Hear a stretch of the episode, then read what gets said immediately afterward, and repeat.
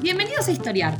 Este podcast fue creado y producido por la ASAI, Asociación Argentina de Investigadores de Historia. Un podcast sobre historia argentina, latinoamericana y mundial. Acompáñanos en este recorrido por el pasado para pensarnos en el presente.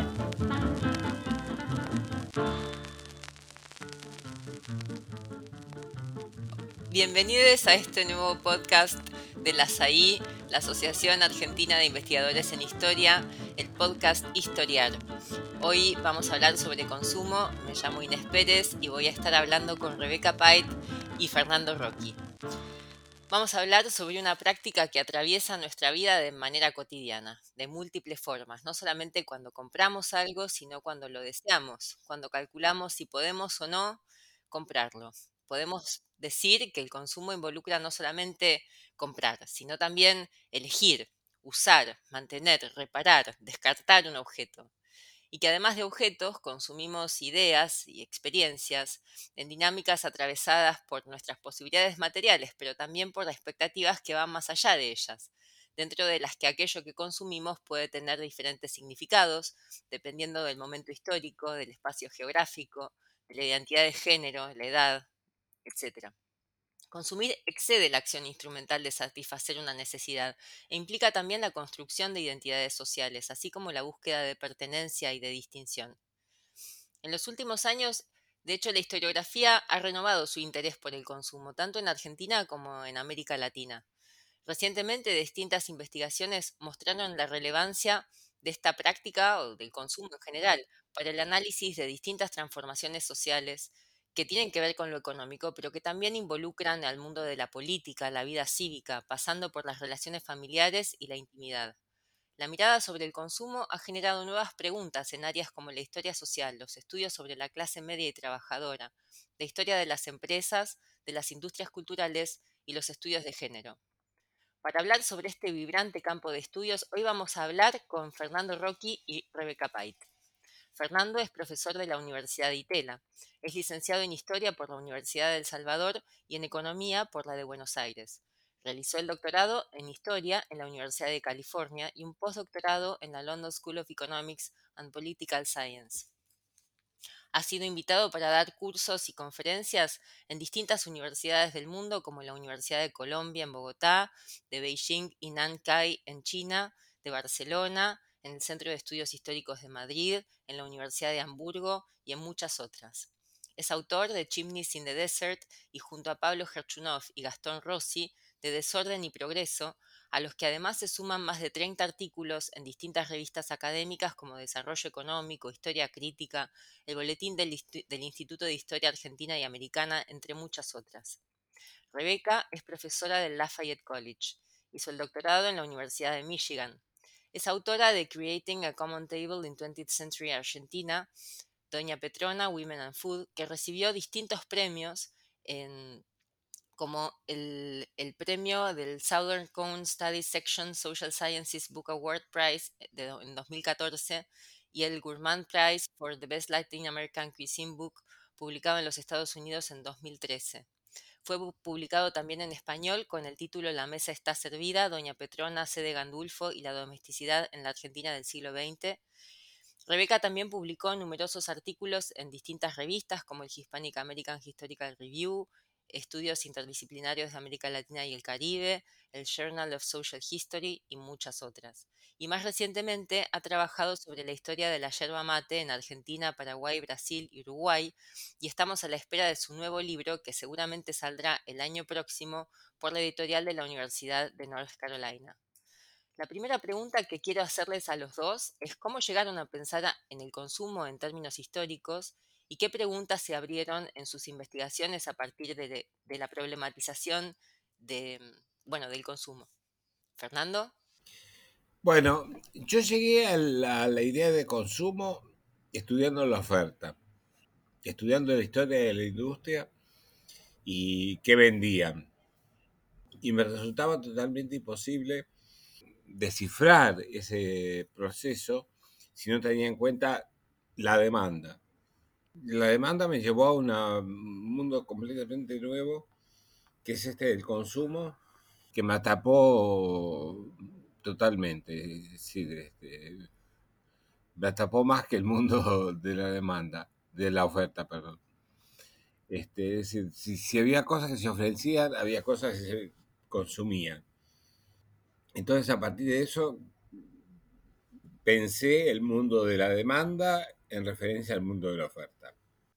Excelente. Y de hecho tus trabajos fueron una piedra eh, fundamental para todas las cosas que se escribieron después. Es eh, una cita obligada eh, volver sobre tu, sobre tu libro y sobre tus artículos. ¿Y vos, Rebeca? Yo llegué por mi interés en el trabajo doméstico y querer em, escribir historias sobre el trabajo doméstico hecho por amas de casa y también por eh, mujeres empleadas como trabajadoras domésticas. Y sobre todo en el siglo XX vi con mis fuentes el peso tremendo que tenía el, el, hecho de tener que consumir para trabajar, o sea, el trabajo de consumir, básicamente, como sostenemos Inés también en, en trabajo que hemos hecho juntas.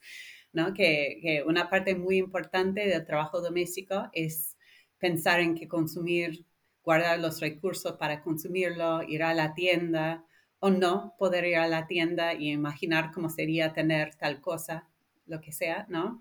Y puede ser algo muy cotidiano, ¿no? Como, no sé, los huevos, la leche, algo así, o puede ser algo mucho más em, grande y una compra única, como una cocina a gas, por ejemplo. Ah, y sobre la segunda parte de tu, cuestión, abrió ah, algunas cuestiones metodológicas, como pensar en el consumo como algo histórico y entender como los niveles de ah, consumo y las ideas acerca de ella variaban con la región y la clase social. Sí, efectivamente, em, como vos decís, a mí me parece que es interesante pensar eso, ¿no? Cómo el consumo también puede ser un trabajo en, distintos sentidos o cómo puede abrir algunos, algunos eh, campos laborales también, algo sobre lo que te voy a preguntar ahora en, un segundo, pero quiero volver antes sobre, sobre las investigaciones de Fernando porque efectivamente, como decíamos, ¿no? Son, fueron pioneras y marcaron, marcaron agenda durante muchísimo tiempo, me parece que son centrales para, bueno, para, para muchas, para para todo el campo de estudios de consumo y de historia del consumo.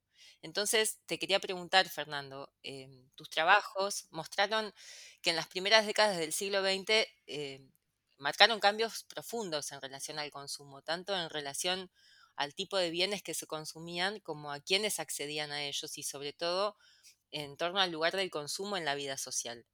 Y, la pregunta es, ¿qué, transformaciones implicó en términos de las distancias sociales y de las expectativas de movilidad social?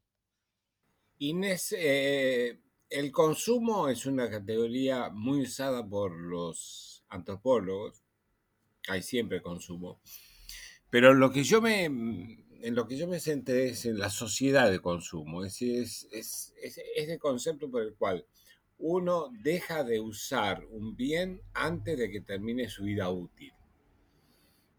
Eh, y eso lo encontré en la Argentina de la segunda mitad del siglo XIX, principios del siglo XX, una sociedad de consumo vibrante, eh, que va a continuar después con Perón, mucho más vibrante, eh, y en los 60 mucho más vibrante. Este, de hecho, el, artículo que te, con el que me ayudaste tanto era el consumo de los bienes time savings, es decir, ahorran el tiempo. Por ejemplo, un lavarropas, una aspiradora y time spending, que hacen gastar el tiempo, como la radio. Y la Argentina se caracterizó mucho por los Mm, hasta las décadas de los 50, 60 por los time eh, spending goods. Es decir, aquellos que hacían gastar el tiempo más que ahorrarlo y eso me generó una, idea de cómo era la sociedad argentina en, esos años, ¿no? Sí, eso es súper interesante, lo de los eh, time spending y los time em, saving. Y voy a hacerles una pregunta sobre eso más tarde, pero, pero para no irnos todavía de, estos, de estas primeras décadas del siglo, que Rebeca también trabajó, bueno, no, no exactamente las, las primeras, ya acercándonos quizá hacia mediados del siglo XX, pero ella mostró cómo esos cambios que vos describías recién abrieron nuevas oportunidades laborales para las mujeres, como el caso que ella estudia de Doña Petrona, pero también de alguna manera pusieron en el centro el trabajo doméstico de las mujeres, también el que las mujeres hacían eh, para sus familias, no siempre, o para otras familias, a veces a cambio también de una remuneración. Eh, ¿Podés contarnos un poco más de eso, Rebeca, de esas oportunidades que abrió el consumo para, para las mujeres? Claro. Ah, algo que me sorprendió mucho cuando empecé a investigar el tema fue la importancia que daban no solo los hombres de negocio, que sobre todo fueron hombres, ah, pero también los políticos y los intelectuales en el consumo moderno de la mujer. Reconocieron esa importancia como central al éxito tanto de la economía como de la nación, ¿no?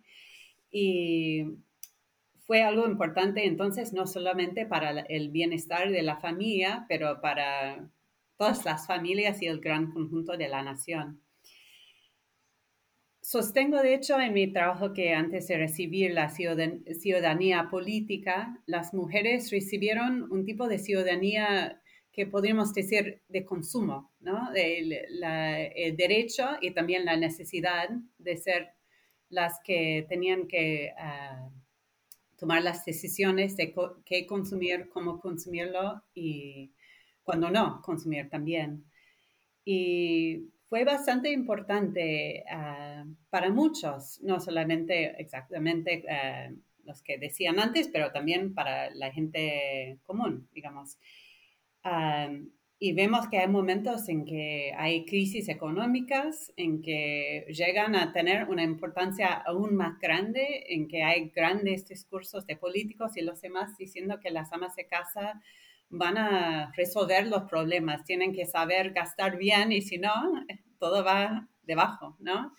Entonces, es un, por un lado es un poder que tienen las mujeres, eso de consumir bien, y por otro lado es un deber también que se esperan de ellas. Sí, efectivamente, es un deber que, que, implica ¿no? adecuarse a ciertos parámetros y también responder a ciertas consignas, incluso como vos decías, ¿no? De figuras como Perón mandándolas a, ahorrar dinero y a, consumir en los lugares en donde el precio, no sé qué, eh, algo que trabajaron también Natalia Miranesio y Eduardo Elena, digamos, ¿no? Cosas que... Totalmente, no tirar los restos en la basura, por ejemplo, eh, cuidar una pequeña puerta, tenían muchas propagandas dirigidas a las mujeres para resolver la crisis se presenta lo que se llama la curva en U del trabajo de las mujeres. Las mujeres trabajaban mucho en, la etapa más primitiva de la Argentina, digamos, fines del siglo XIX, y después empiezan a trabajar como hadas de casa, que es un trabajo. Eh, y recién en la década del 60, las mujeres empiezan a tener más participación en el mundo del trabajo que lo que tenían hasta entonces. Este, ese es un fenómeno muy interesante y mundial, no es de la Argentina nada más. No, y, y, ahí hay una vinculación, bueno, más allá de que igual está discutida la idea de la curva en U a partir de, porque está construida sobre un tipo de datos que luego ha sido revisado y tal, pero de cualquier manera esa, imagen también se construyó o se asoció mucho en, el mundo en general, sobre esta idea justo de lo que vos estabas hablando antes de los times, time saving eh, appliances o devices, estos aparatos que permitían ahorrar tiempo del trabajo doméstico y entonces dedicarlo a otra cosa. Aunque también se, se discutió mucho si, si efectivamente disminuía en el tiempo de trabajo doméstico o no y ahí hay una cantidad de cosas escritas en el sentido de que no necesariamente disminuían tanto el tiempo del trabajo doméstico.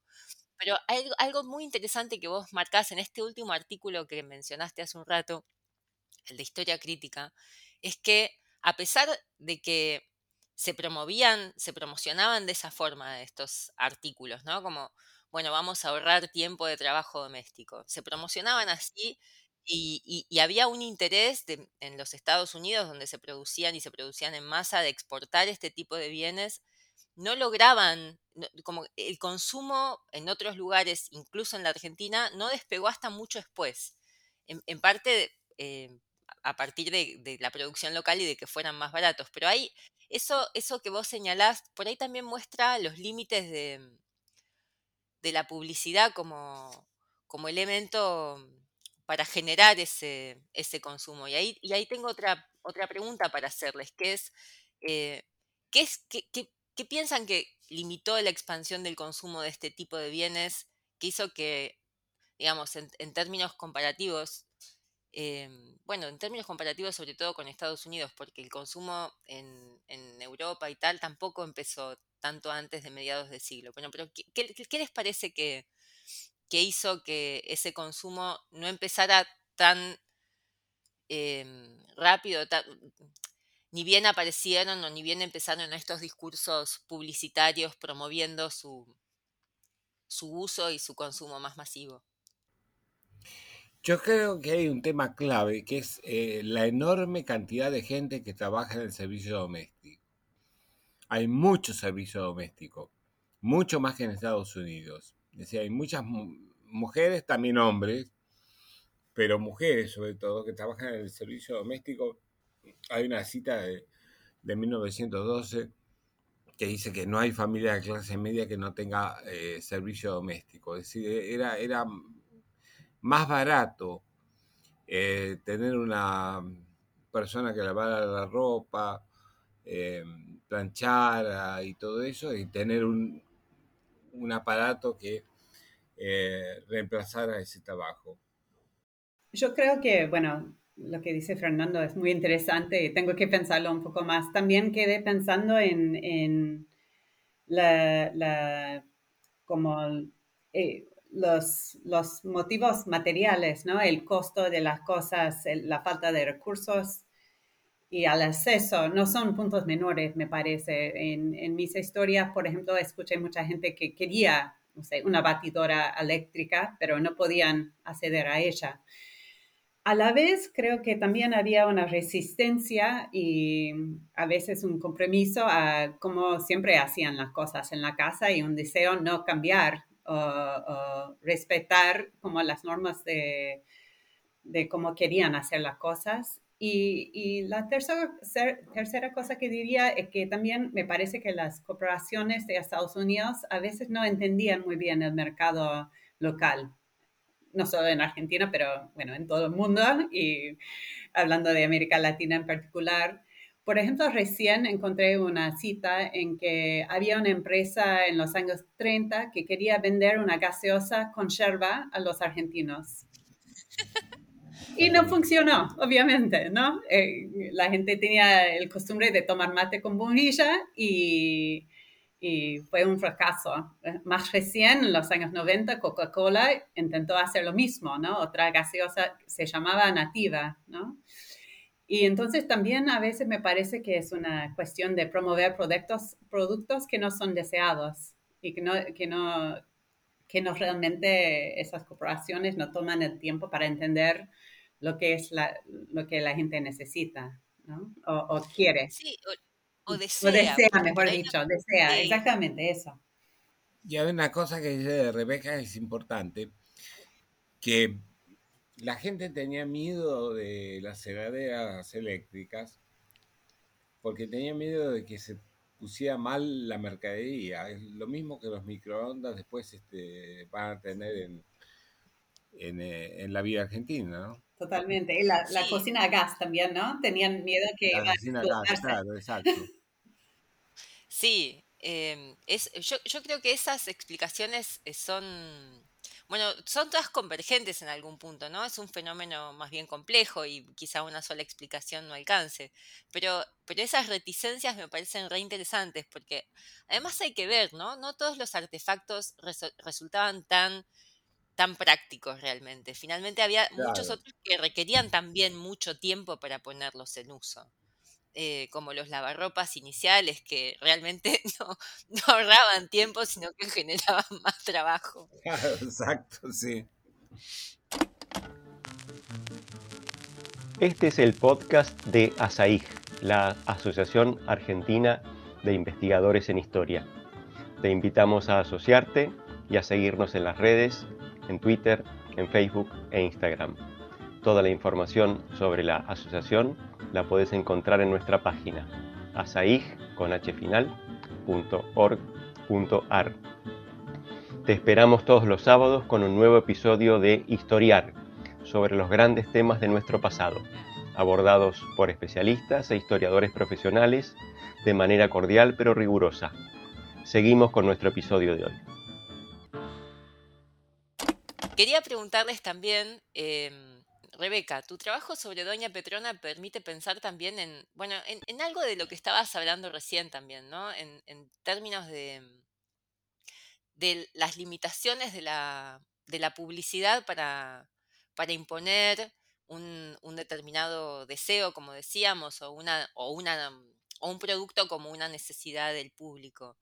Y, vos trabajaste eh, mucho sobre, sobre Doña Petrona, que de hecho, bueno, su trabajo empezó promocionando la marca de cocinas eh, primitiva eh, y después también promocionaba muchos otros productos, ¿no? En, en sus recetas, en, las revistas y luego en la radio y también en la televisión. Y vos trabajaste, que, me parece que es súper interesante, no solo con, con Petrona y sus propuestas, sino también con la recepción de que distintas mujeres hacían de lo que ella proponía, ¿no? Y las experiencias que tenían estas mujeres al vincularse con las propuestas de Petrona. Y en ese sentido te quería preguntar que bueno, ¿qué experiencias tenían esas mujeres en relación a los consejos y a las marcas que publicitaba Petrona? Sí, totalmente, ¿no? Ella empezó la carrera con las, las propagandas y las marcas y toda la carrera fue auspiciada por una parte por esas marcas. Pero como decís, Inés, me parecía muy importante no quedarme solamente en el discurso de ella y también de sus sponsors, pero también ver la recepción ¿no? de, de, lo cual. Y hice muchas entrevistas orales, también leí cartas en, en algunas revistas que fueron publicadas, uh, tanto en los años 30 y también en los 60, creo que fue, en que las mujeres variaban en su recepción de, de esas clases de cómo deben no solo cocinar, sino consumir y vivir, compartirse, eh, compartirse parecer, todo, ¿no? Había mucho interés, primero tengo que decir eso, ¿no? Que había mucho interés en tener alguien que reconocía su trabajo doméstico como algo profesional, como algo importante, como un arte, ¿no? Ah, y esa parte me parece que atraía a muchas que podían acceder a, esa expectativa de la vida doméstica. A la vez también entrevisté a, varias mujeres que decían que no, no soñaban con ser la, ama de casa perfecta que pintaba doña Petrona, o que no tenían los recursos para seguir las clases de ella, ¿no? Porque, como decís, no era solamente saber cómo cocinar tal cosa, sino adquirir por ejemplo, polvo royal y poder cocinar una tarta, ¿no? Y había gente que no tenía acceso a esas cosas y lo que es interesante es que esa gente sabía de ella, no es que ella quedaba solamente afuera en, sentido de acceso material, quedaba presente en, sus expectativas, pero no era razonable para ellas poder imaginar que podían consumir tales cosas. Entonces tenían un deseo no realizado muchas veces o hasta un rechazo ¿no? de, de esa idea que, que, es lo que deben esperar. Sí, es súper es, interesante también cómo podemos pensar en, en, las distintas, en los distintos usos de la publicidad en términos históricos, ¿no? Entonces ahí hay una posibilidad y en, términos de pensar la propia práctica de, Petrona como, como, no sé si como, bueno, promocionando estos productos, pero, pero la publicidad tiene, como decíamos, ¿no? varias, varias facetas para pensar la historia del consumo. Fernando, vos trabajaste varias cosas en relación a la publicidad. Por ejemplo, las cuestiones vinculadas a los cambios en las estrategias publicitarias, el lugar de las agencias la emergencia de las marcas como patrimonio intangible, los conflictos a los que eso, esa, esa definición de patrimonio intangible y las marcas dieron lugar. ¿Cuáles dirías que son algunos de los hitos centrales de esa historia que estuviste trabajando recientemente? Mira, sobre todo la década del 20, porque eh, el consumidor antes iba al almacenero y le decía, ¿qué me recomienda? Y le decía, tengo un café de Colombia y le daba ese café. Eh, la marca es Quiero Café de Cabrales.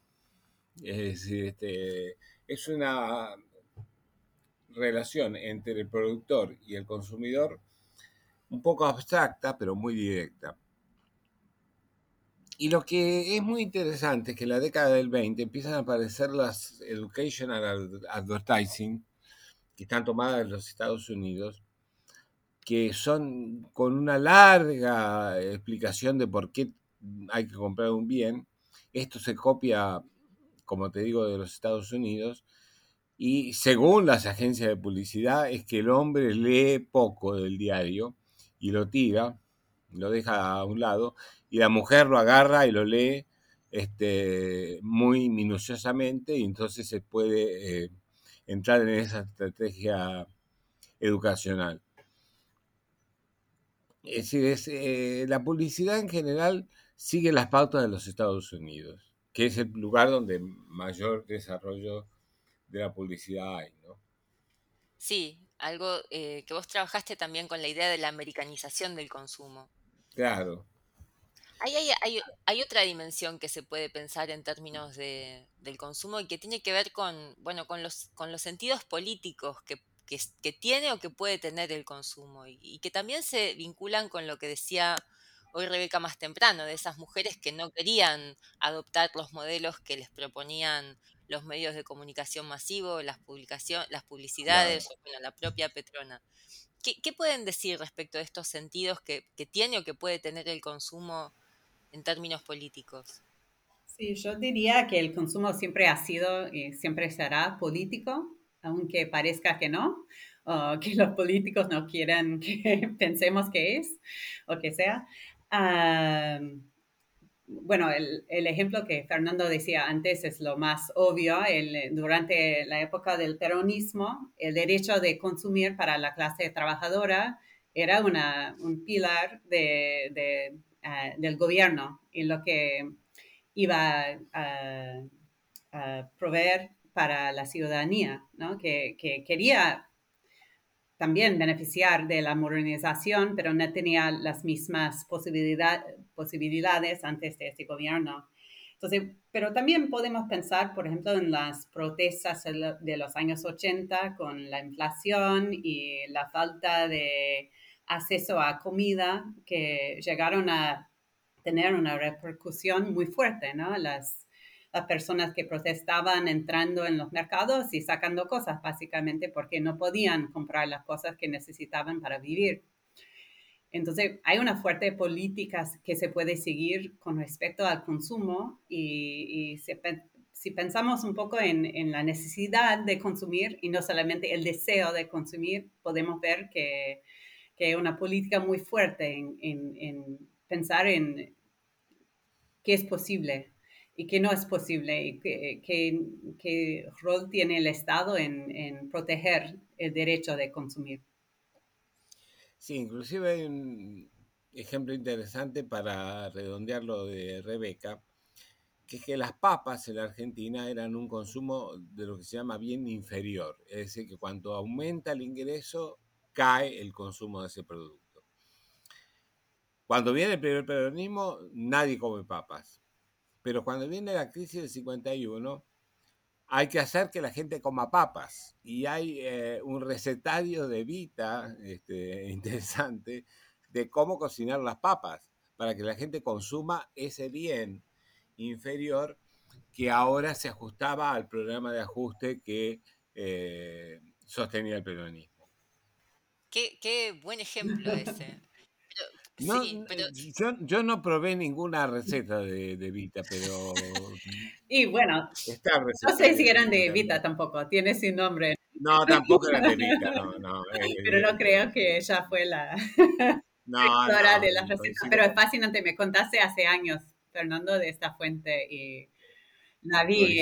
Es, muy interesante, ¿no? Porque estaban mandando, ahora tenían que mandar el trigo afuera uh, y había esta secadura con, con, el trigo. Entonces, uh, la gente me contaba en las entrevistas orales de comer um, pan negro.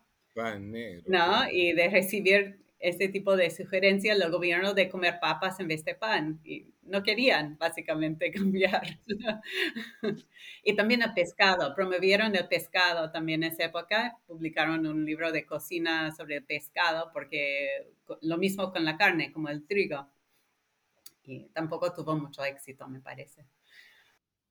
No, pero también están como las dos cosas, ¿no? las políticas y la eh, los intentos de direccionar los, los consumos populares y tal, y, cómo eso se vincula con distintas crisis económicas y demás.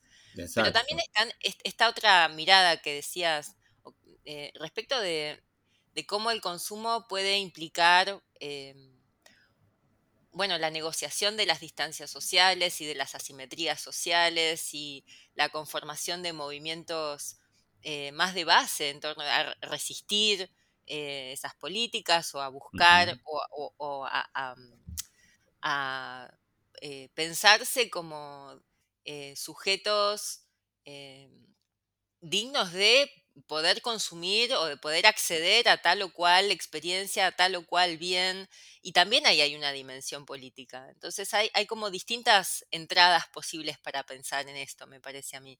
Y una de las que a mí me resultó súper atractiva es la que vos trabajás en, tu último libro, Rebeca. Bueno, lo, trabajaste también en, el artículo del Journal of Social History.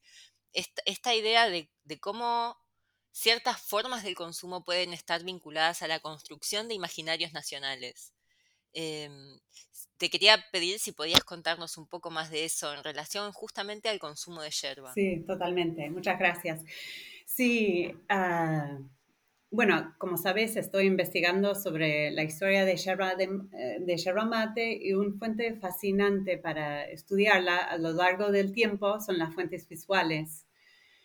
Y un enfoque particular es ver quiénes son representadas o no como los más importantes tomadores del mate. Y, y vas que va cambiando un montón con el tiempo. En la época colonial eran sobre todo criollas de, de Perú del virrey de Perú. Y con, la época nacional llegan a ser más bien gente del Río de la Plata, pero sobre todo los élites de Buenos Aires, ¿no? Son, la mayoría son en el arte, por ejemplo, representadas como gente blanca en, tertulias, en casas hermosas, tomando mate, muchas veces uh, mate servido por gente que está trabajando uh, esclavado o si no, como criados, ¿no? Que están cebando el mate para los patrones y sus huéspedes.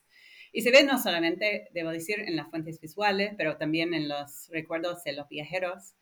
Después, si vamos adelantando a fines del siglo XX y fines del siglo XIX, principios del XX, el gaucho llega a ser el, el tomador de mate más importante en, en, las fuentes visuales, algo que sigue siendo muy vigente, ¿no? Y llega a ser muy masculinizado, ¿no?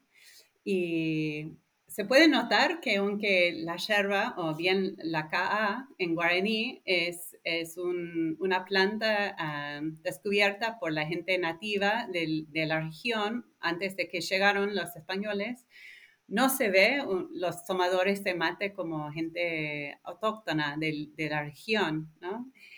Y bueno, si, si, seguimos más adelante, vemos que también hay una una diferencia de género en que el gaucho es servido por la mujer que, rural, que muchas veces se llama como la china, ¿no? La. Y esta figura me, me parece que muestra muy bien eh, cómo las jerarquías están construidas en una bebida que llega a ser un símbolo de la nación, tanto en Argentina como en Uruguay, Y podemos también hablar de, Paraguay y el sur de Brasil, que tienen una trayectoria un poco distinta, pero la misma, imagino, ah, la misma imagen aparece tanto en Argentina como Uruguay, diciendo costumbres nacionales el mate, pero con una jerarquía muy fuerte entre las dos figuras principales. Rebeca, perdón, el mate se tomaba dulce, ¿no? ¿Quién? El mate, en el principio del siglo No, porque varía con el tiempo, sí. Se tomaba, eh, los elí se tomaba dulce en la época colonial y también principios de, la, época ah, republicana. Llega a cambiar mucho, ¿no? En las épocas más recientes, el azúcar es, algo que, el significado cambia un poco con la clase social, me parece. Al contrario. Mm. A mí una de las hipótesis que más me, impresionó de tu artículo sobre, sobre las imágenes de, esto, de cómo se ceba el mate y quién lo toma y quién lo ceba y yo qué sé, es eh, cómo vos mostrás ese cambio entre eh, el, cebador varón que le ceba al gaucho y cómo en determinado momento desaparece el varón que ceba y es siempre una mujer, como vos decías, una, la china que le ceba al gaucho, pero desaparece el varón que le ceba al varón. Eh, sí. nunca, sí, como esta construcción sexuada también del imaginario nacional. O sea, no es solamente que se construye la imagen del gaucho, sino que el, es el, gaucho, eh, en, esta, claro, la, pareja heterosexual, qué sé yo, y, es, muy impresionante. Totalmente, sobre todo con el mate de escribo, que es el enfoque de ese artículo que al principio es un, rito entre hombres, ¿no? Que, se marcan con las guerras de independencia, ¿no? Aparecen las primeras imágenes del rito y siempre entre hombres en este entonces. Y como decís, Inés, por fines del siglo XIX, principios del XX, siempre está la mujer, la figura de la China. Si bien decía antes que, la, la, gente indígena no aparece como tomadores de mate, sí aparece la figura de la China que tiene esta descendencia, por una parte por lo menos, cebando el mate para, para el gaucho. Sí. Sí, es, es, una construcción generalizada y racializada. Totalmente. Y para la nación, ¿no? No solamente para el gaucho, obviamente, porque llega a ser un símbolo de la nación. Sí, absolutamente.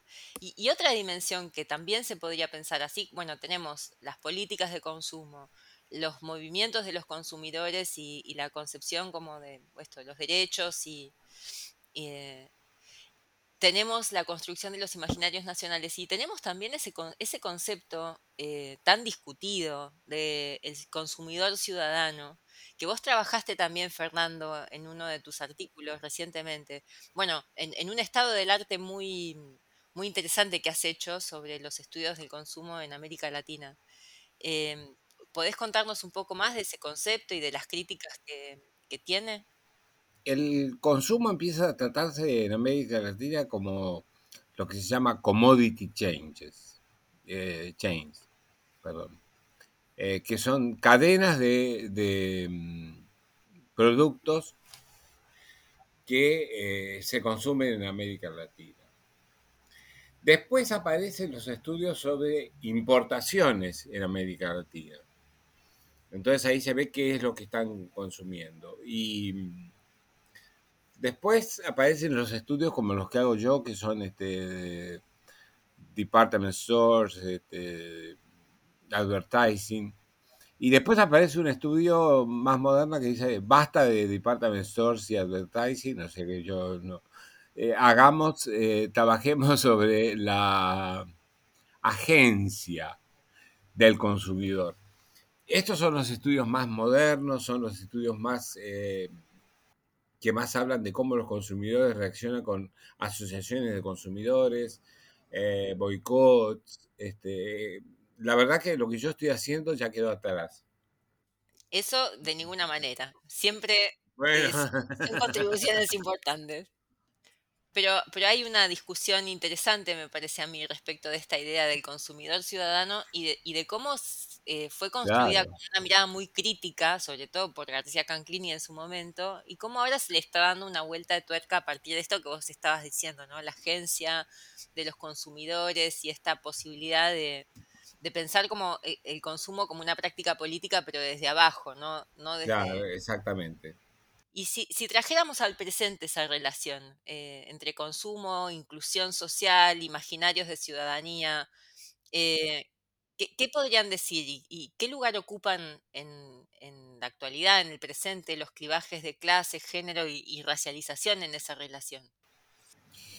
Bueno, aparece el tema de, de clase en torno a vamos a consumir esto, no vamos a consumir lo otro, de género, lo que no es bueno para el, lo que es bueno para el hombre no es bueno para la mujer. Y sobre todo se relaciona mucho con la, mm, el medio ambiente. Y es- es- el trabajo entre consumo y medio ambiente es, eh, creo que, de lo más novedoso que hay en los estudios de consumo. Sí, esa es una línea que eh, me parece súper atractiva para, Mm. para seguir leyendo y para seguir pensando, ¿no? Sí, el consumo, eh, um, ¿cómo sería? Ah, ético, ético, no, ¿cómo se dice? Ethical consumption. Sí, sí, ético. Ético, ¿no? Sí, sí. Sí, totalmente. Que me parece que es otra idea que el consumo para mejorar un poco, como alguien que entrevisté decía sobre el siglo, medianos del siglo XX, eso fue la idea, ¿no? Consumir para mejorar. Y en cambio, era mejorar el estatus social de la familia. Y si pensamos en el medio ambiente, es más bien mejorar el mundo o, intentar rescatar el mundo, ¿no? Algo así. Es fascinante lo que decís. Bueno, yo lo pensaba con, como una cuestión histórica, ¿no? Y se nota que hay un, una tendencia en las fuentes sobre el consumo, eh, las propagandas, pero también los discursos de los políticos y, y otras fuentes que en- se enfocan sobre el consumo, de imaginar um, el consumo de la clase media urbana del siglo XX, ¿no? Y, y hay mucho consumo que, que no queda encerrada por esta idea, ¿no? Hay consumo rural que, que, que queda afuera muchas veces. Se espera que quien consume, y se nota en las propagandas, ¿no? Sobre todo va a ser la, la mujer. Y también los estudios sobre quién hace las compras muestran que la las mujeres siguen haciendo la mayoría de las, de las compras ha cambiado, pero no ha cambiado tanto, ¿no? Me parece. Y sobre la raza, me parece muy interesante también pensar en las fuentes vis- visuales y quién está presentada como la persona que compra y quién vende o quién muestra un producto. Y, y se ve a lo largo del tiempo una tendencia de mostrar a figuras blancas comprando y a veces cuando aparecen las figuras no blancas vendiendo, sirviendo o lo que sea, ¿no? Pero muy pocas veces como comprando. Y también es un- una cosa que va cambiando, pero no tan rápido tal vez como hubiéramos imaginado. Sí, yo creo que, que quedan tantas cosas por indagar, que el consumo abre tantas aristas y dimensiones para investigar y para seguir pensando en el pasado y también en el presente. Bueno, yo quiero agradecerles mucho a vos, Rebeca, y a vos, Fernando, por haber estado hoy acá con nosotros. Muchísimas gracias, Inés. Bueno, Y a ustedes los esperamos el próximo sábado para un nuevo podcast de las AI. Muchas gracias por acompañarnos hoy.